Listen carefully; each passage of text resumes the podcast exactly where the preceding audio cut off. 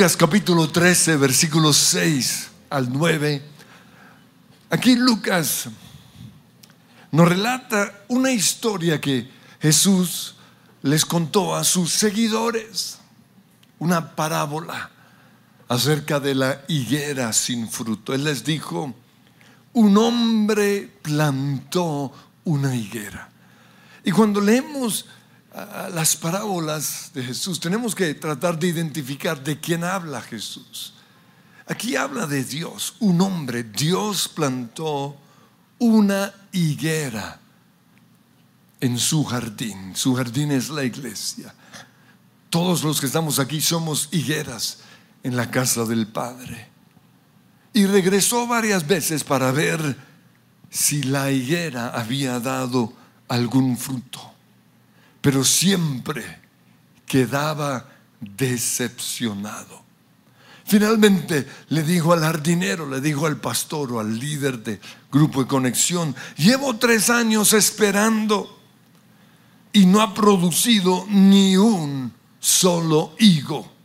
Así que córtala porque solo ocupa espacio en mi iglesia, en mi jardín. Pero el jardinero, el pastor o líder respondió, Señor, dale otra oportunidad.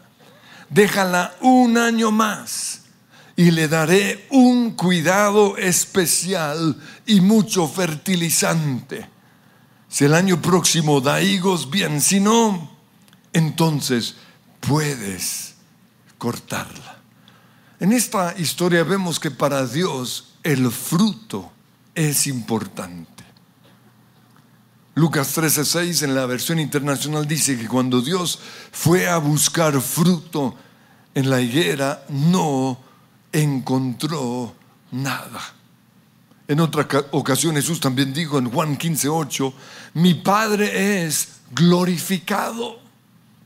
Mi Padre se siente bien, se siente complacido cuando ustedes dan mucho fruto. Y muestran así, muestran por medio de su fruto que son mis discípulos. Y aquí cuando está hablando del fruto no se refiere a la santidad ni al fruto del Espíritu Santo, sino al fruto de estar ganando o atrayendo a otras personas a Jesús. Se refiere a el fruto de estar plantando a esas personas en su casa, en su iglesia. Se trata o se refiere a estar formando el carácter de Cristo en nuestras ovejas. Es decir, estar cuidando a esas personas, sanándolas de sus traumas, de sus enfermedades mentales, que es lo de la moda. Y se trata de estarlos liberando de esos demonios. Pero además de esto se trata de estarlos empoderando para que puedan servir al Señor, es decir, hacer lo mismo que nosotros hemos hecho. Yo veo en 1 Corintios 3, versículo 6, que cada uno de nosotros tiene su función dentro de la iglesia. Aquí Pablo dice, yo planté la semilla en sus corazones. Apolos la regó. No, no dice la embarró, como dirían los mexicanos, sino que le echó agua. Pero fue Dios quien la hizo crecer. Por eso, en una iglesia, unos plantan o siembran la semilla, quizás con su predicación. Otros lo siembran con su testimonio, en su trabajo. Otros lo hacen con su carisma. Dios les dio factor X. Otros lo hacen sirviendo. Otros lo hacen con su dinero. Pero están plantando semillas. Pero también unos cosechan la semilla. Y algunos cosechan el fruto de lo que han sembrado en sus trabajos, otros lo cosechan en su universidad otros con sus amigos y otros aquí dentro de la iglesia.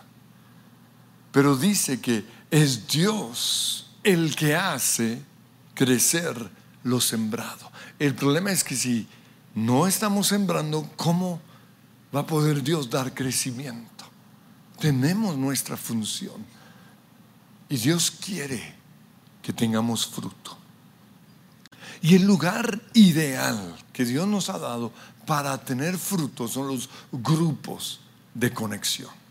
Es allí en donde todos podemos tener fruto. ¿Por qué? Porque es allí a donde llegan las personas nuevas de la iglesia.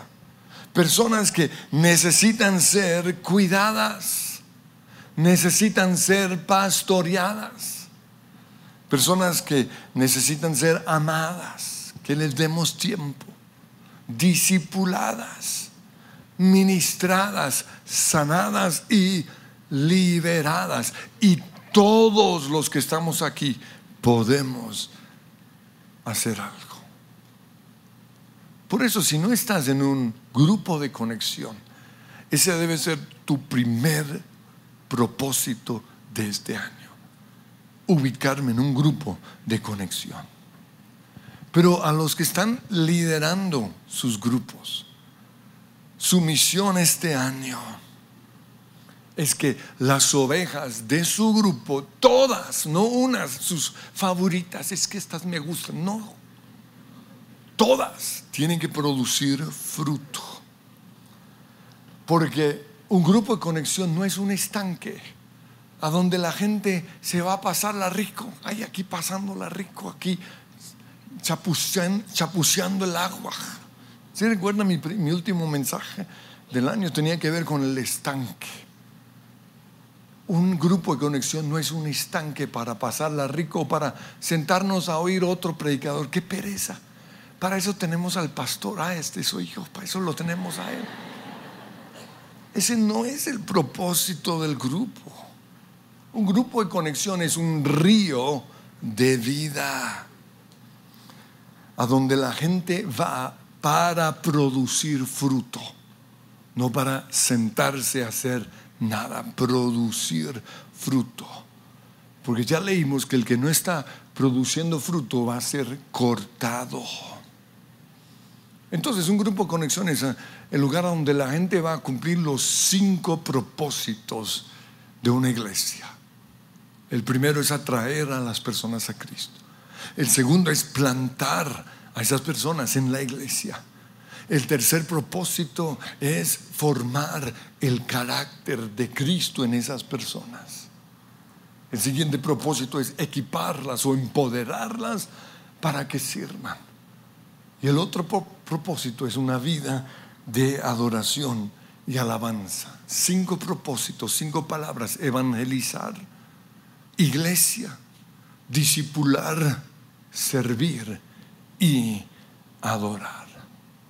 Yo veo que para Dios los números son importantes. Y esto lo menciono porque algunos cristianos dicen, los números no son importantes.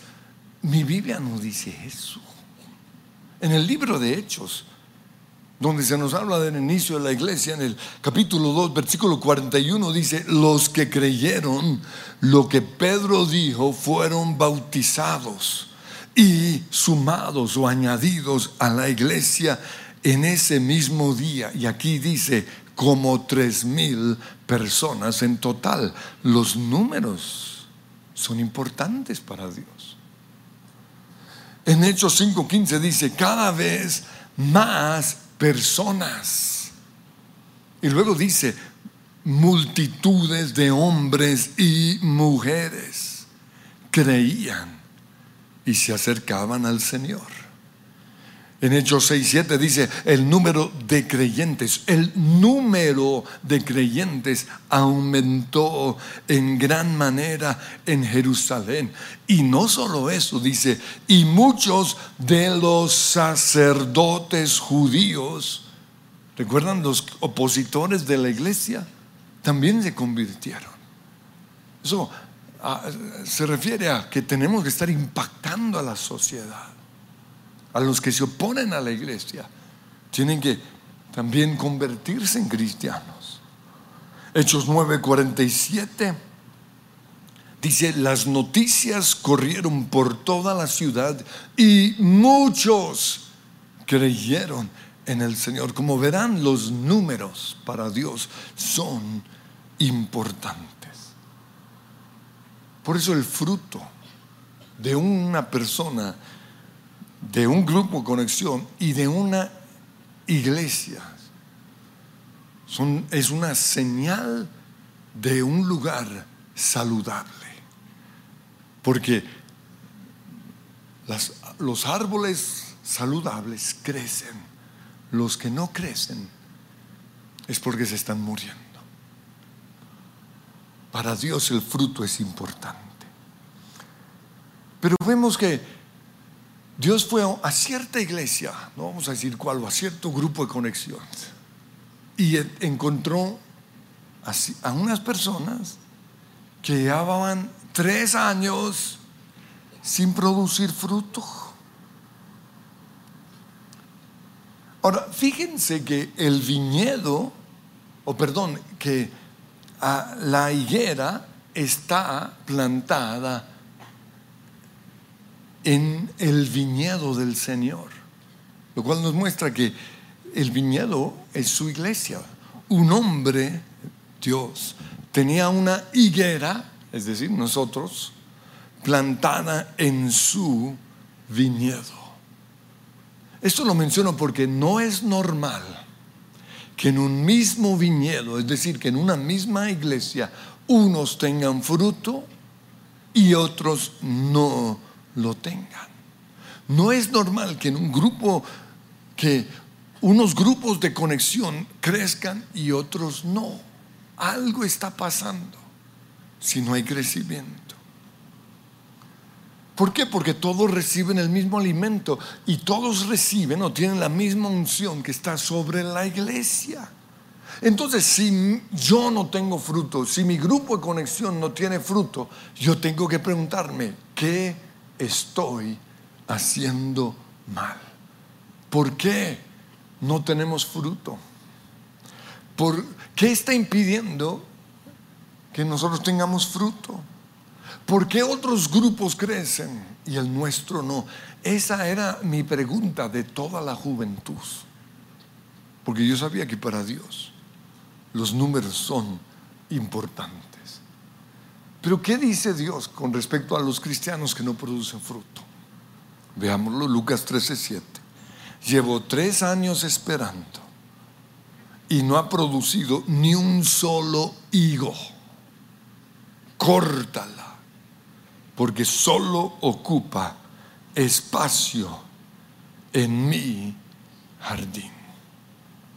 Para el Señor, tener fruto es tan importante que por eso cuando Jesús fue a donde había una higuera y no encontró fruto, lo maldijo. Eso está en Marcos 11, 12. Dice, Jesús tuvo hambre y vio que a cierta distancia había una higuera frondosa. Resalto eso, porque hoy hay cristianos frondosos. Eso entran con qué prepotencia su grupo de conexión. Buenas, buenas les gusta llamar la atención. Son higueras frondosas. Así que se acercó para ver si encontraba higos, pero solo tenía que hojas, solo carreta. Parecía político. Entonces Jesús dijo al árbol que nadie jamás vuelva a comer tu fruto. Un cristiano que no tiene fruto es como esta higuera frondosa. Es grande, imponente, visible, pero no sirve para nada. Y por no tener fruto es un estorbo. Está ocupando el espacio que le serviría a otro. Está alimentándose de la comida que le serviría a otro. Aquí Jesús está hablando de los cristianos que les gusta tener poder, les gusta el protagonismo, les gusta que la gente lo mire, ella quiere que la miren, que la miren, les gusta. Su pasión no son los perdidos, ni las ovejas, sino su imagen, su reputación, ser famoso, que la gente los quiera o que la gente piense bien de ellos. Ay, sí les gustó, sí les gustó mi prédica, sí, sí les gustó como canté, sí, sí, sí salió bien lo que hice. O sea, su pasión no son los perdidos, sino ellos. Un árbol frondoso es alguien que tiene a todo el mundo trabajando para él. Porque hay, hay, líderes así. Todo el mundo está trabajando para él. Tristemente así hay pastores que tienen a todo el mundo trabajando para que Él sea más conocido en el mundo, para que Él sea más grande, más famoso, quizás más rico. Pero para Dios son árboles frondosos que lo único que hacen es ocupar espacio en su jardín. Son buenos predicadores, pero no tienen fruto. Tienen carisma, es decir, la gente los quiere, pero ellos no quieren a la gente. Son dos cosas diferentes. Atraen a las multitudes porque tienen factor X, pero no están formando discípulos. ¿Para qué tener multitudes si no estoy formando discípulos? Son conocidos y respetados dentro de la iglesia. Ah, pastor, lo que sea, líder. Pero no están haciendo nada para que la iglesia crezca. Por eso tenemos que preguntarnos cuál es nuestra intención detrás de todo lo que hacemos. Porque si no estamos cumpliendo con el propósito por el cual fuimos creados, estamos simplemente ocupando espacio en el jardín de Dios. Y el Señor dijo, córtala, solo ocupa espacio en mi jardín. Pues el pastor de una de las iglesias más conocidas, más influyentes en Latinoamérica, especialmente eh, en los años 90, fue conocido porque ayudó a muchas a que se convirtieran en iglesias celulares. Pero vino a nuestra iglesia hace unas semanas y me dijo que tristemente su iglesia había dejado de crecer. Recuerdo que me dijo habían llegado a un valle de estancamiento.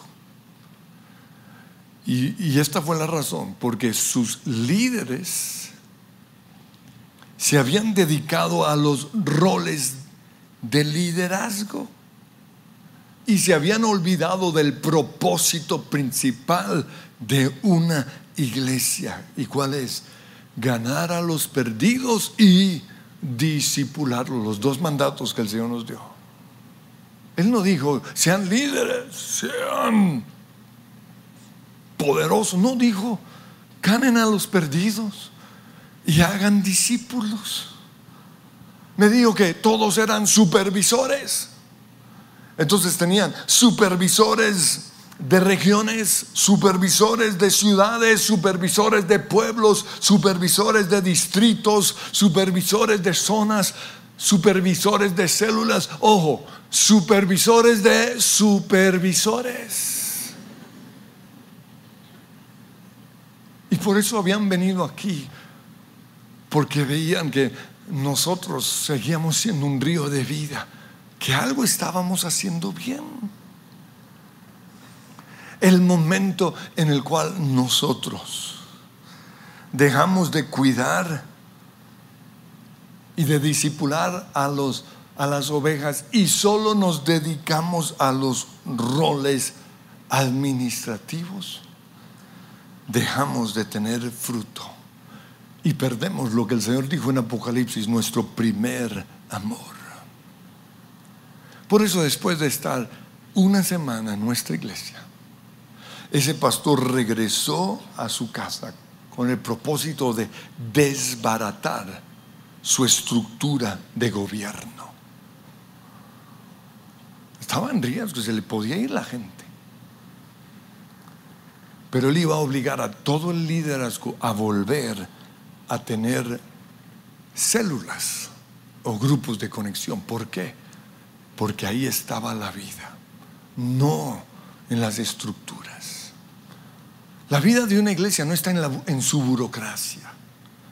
La vida de una iglesia no está en la estructura de gobierno. Es que yo soy el, de los, del grupo, el pastor principal. No. La vida de la iglesia está es en los grupos de conexión. Porque es allí a donde las personas llegan con necesidades. Llegan a ser con la necesidad de que las cuiden, de que las oigan de que las formemos, de que, de que las sanemos y las liberemos.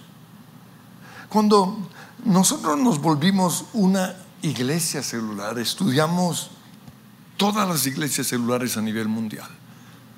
Y, había dos estructuras principales. Una es la estructura conocida como 5 por 5 que es el modelo de la iglesia más grande del mundo la iglesia de Corea de Yonggi Cho. Otro modelo eran los grupos de 12. Pero cuando yo analicé estas dos estructuras, vi en ambos, en ambas, el riesgo de tener higueras frondosas sin fruto. Recuerdo que en la estructura que nosotros adoptamos, nos dijeron que el propósito de un grupo, de una célula abierta, es decir, un lugar a donde todos podían ir, era convertir a los que estaban allí en líderes para que pasara, dejara de ser una célula abierta, evangelística, y se convirtiera en una célula cerrada. Parecía bueno, pero yo de una percibí estanque se va a acabar, se, van a morir. ¿Por qué? Porque la vida de una iglesia está en los grupos de conexión, no en la estructura, no en el gobierno de su iglesia. Es algo parecido a los multiniveles, esta estructura. Los multiniveles, el negocio de los multiniveles funciona porque los, los, que están abajo son los que hacen todo el trabajo para darle plata al supervisor del supervisor del supervisor del supervisor. Eso mismo fue el, fue el peligro que vimos con estas estructuras. Ahora, al comienzo nos funcionó porque nos dio orden, les dio estructura a los grupos de conexión. Pero la vida de la iglesia solo está al final de la cadena. Por eso desbaratamos totalmente esa estructura de gobierno, desbaratamos los estanques y hemos hecho todo lo posible por mantenernos como un río de vida que siempre se está multiplicando. Y quiero que esto quede claro, porque la vida de una iglesia está es en los grupos de conexión. En nuestro modelo celular, cuando un, un grupo de conexión se multiplica, no se cierra, no se muere, no se vuelve un grupo cerrado, no. Durante cierto tiempo, ese grupo que inició otros tres, cuatro, cinco grupos. Ahora, hablar de cinco es mucho. Generalmente nos multiplicamos en dos o tres. Durante un tiempo nos cerramos para que los nuevos grupos puedan crecer.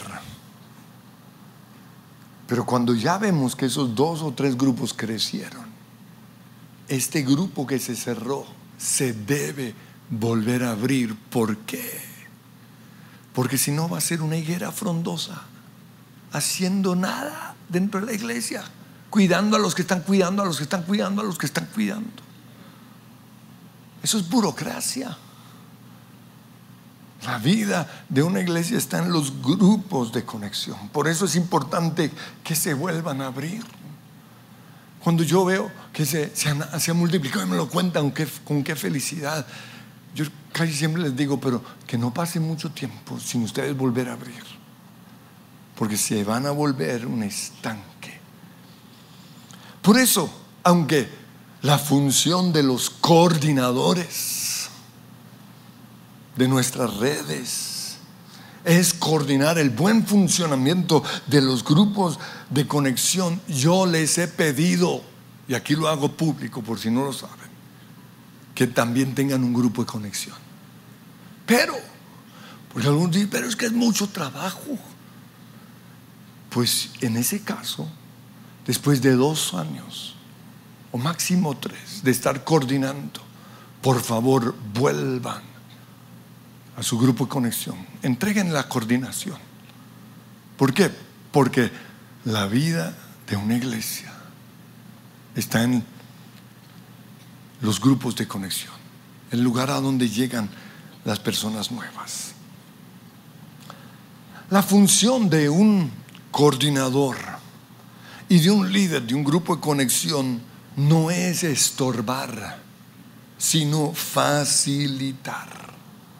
Y esto lo digo porque algunos se creen comandantes. No sé si recuerdan las películas de, de guerra de hace años en donde llegaba alguien como Top Gun, el de Top Gun, y ahí estaba el comandante. Ninguno de ustedes va a pasar. Son felices haciendo daño.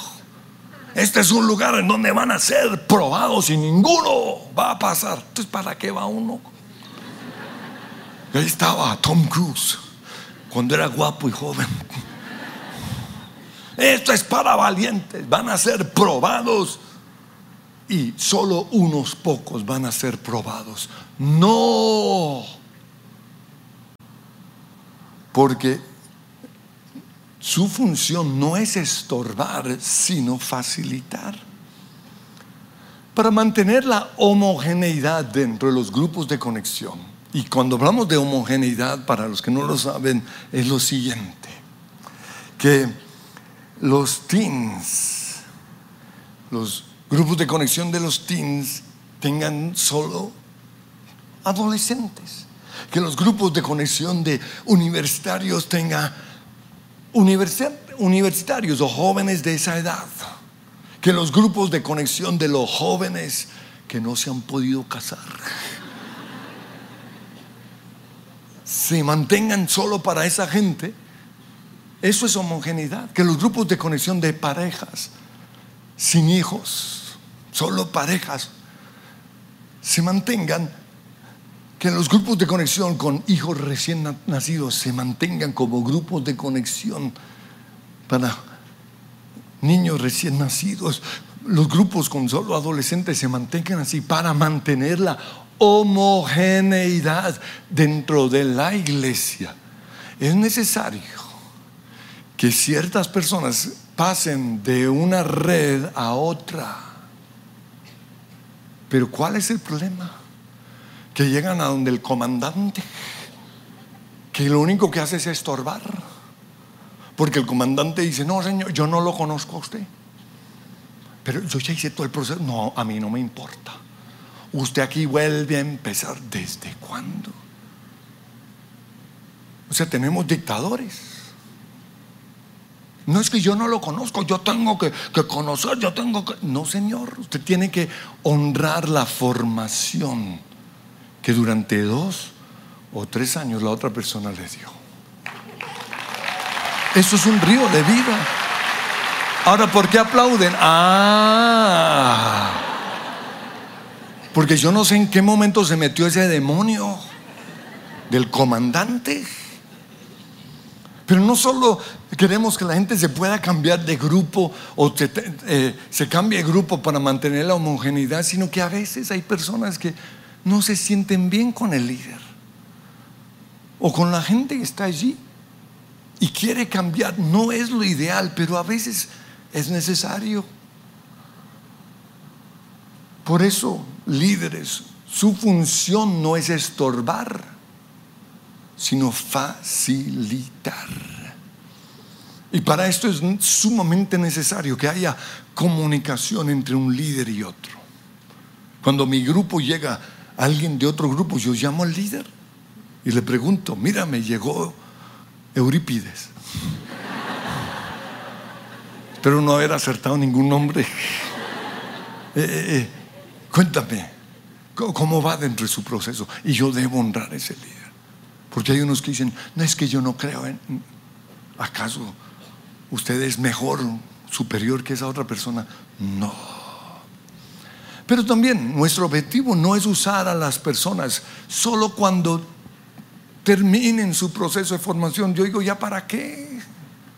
El propósito es irlos usando a medida que están siendo formados. ¿Eso qué significa? Que si una persona hizo el ahora que uno y el ahora que dos, ya puede darle la hora que uno y ahora que dos a los nuevos que están llegando. Si una persona ya fue a un encuentro y ya, hizo los doce pasos, ya puede acompañar a otra persona en su encuentro y darle los doce, los doce pasos. De eso se trata, formar líderes. Es que uno aprende más enseñando. Y no sé si aquí se aplica esta frase, pero camino se hace al andar. Yo creo que es así como, como vamos aprendiendo. Porque tenemos que aprovechar la pasión o el primer amor de esos que acaban de llegar. Sí, no queremos quemar a los neófitos. Pablo mismo lo dice. Pero tampoco queremos que se pierda su pasión. Entonces, nuestra función, vuelvo a repetir, no es estorbar, sino facilitar. Yo sé que hay personas rebeldes.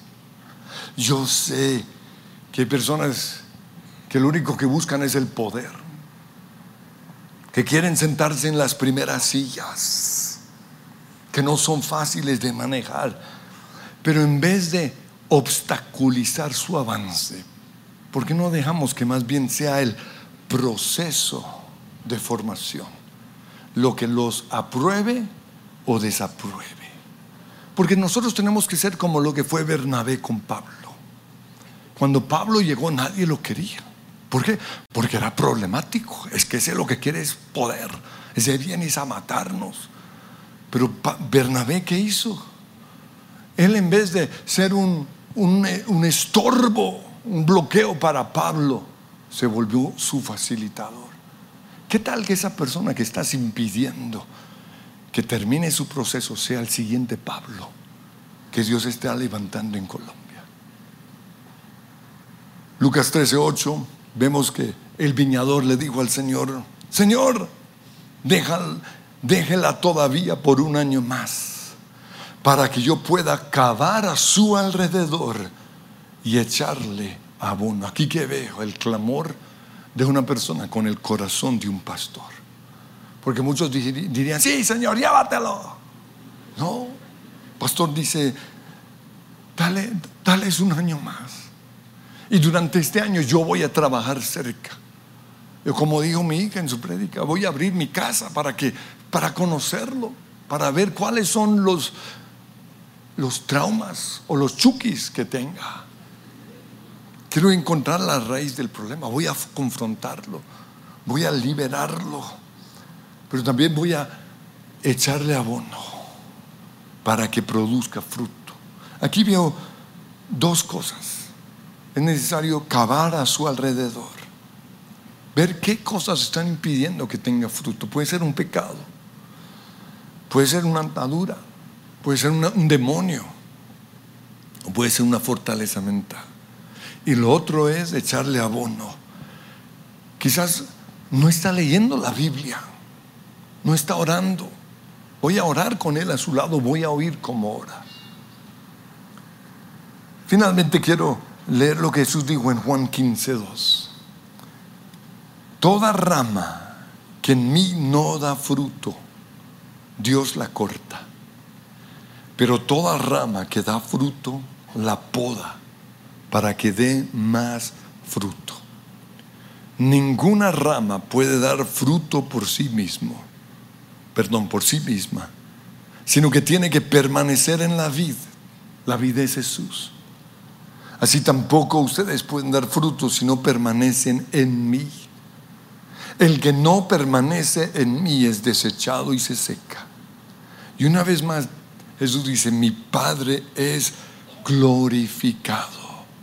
Cuando ustedes dan mucho fruto y muestran así que son mis discípulos, creo que nos pongamos en pie. Y quiero que se comprometan este año a tener fruto, un año más. Y Señor, esa es mi oración. Así como el viñador te dijo, dame un año más. Esa es mi oración y quiero que cada líder de grupo comience a orar por esa oveja problemática, por ese que no ha producido fruto. Pero quizás el problema no es la oveja, sino que eres tú. Señor, yo me convertí en su obstáculo por mi legalismo, por mi terquedad, o quizás estoy siendo usado por el enemigo, porque le tengo envidia, pero quizás estoy impidiendo que surja un Pablo. Por eso hoy me he visto como un Bernabé. Recibo esa unción de gracia, de misericordia.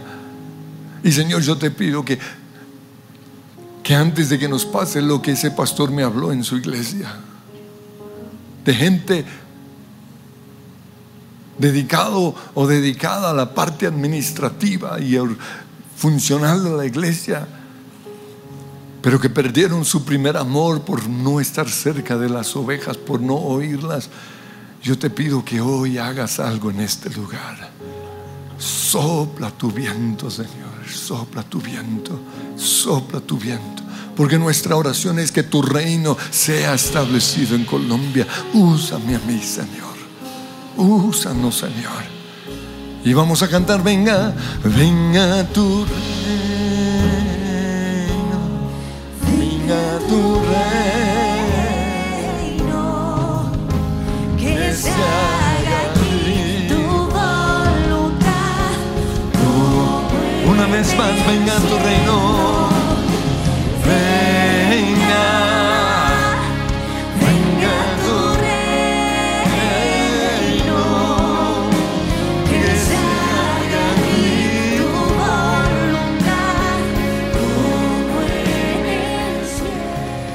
Si les gustó este video, pueden suscribirse al canal de El lugar de su presencia en YouTube. De esa manera gozará de todos nuestros beneficios.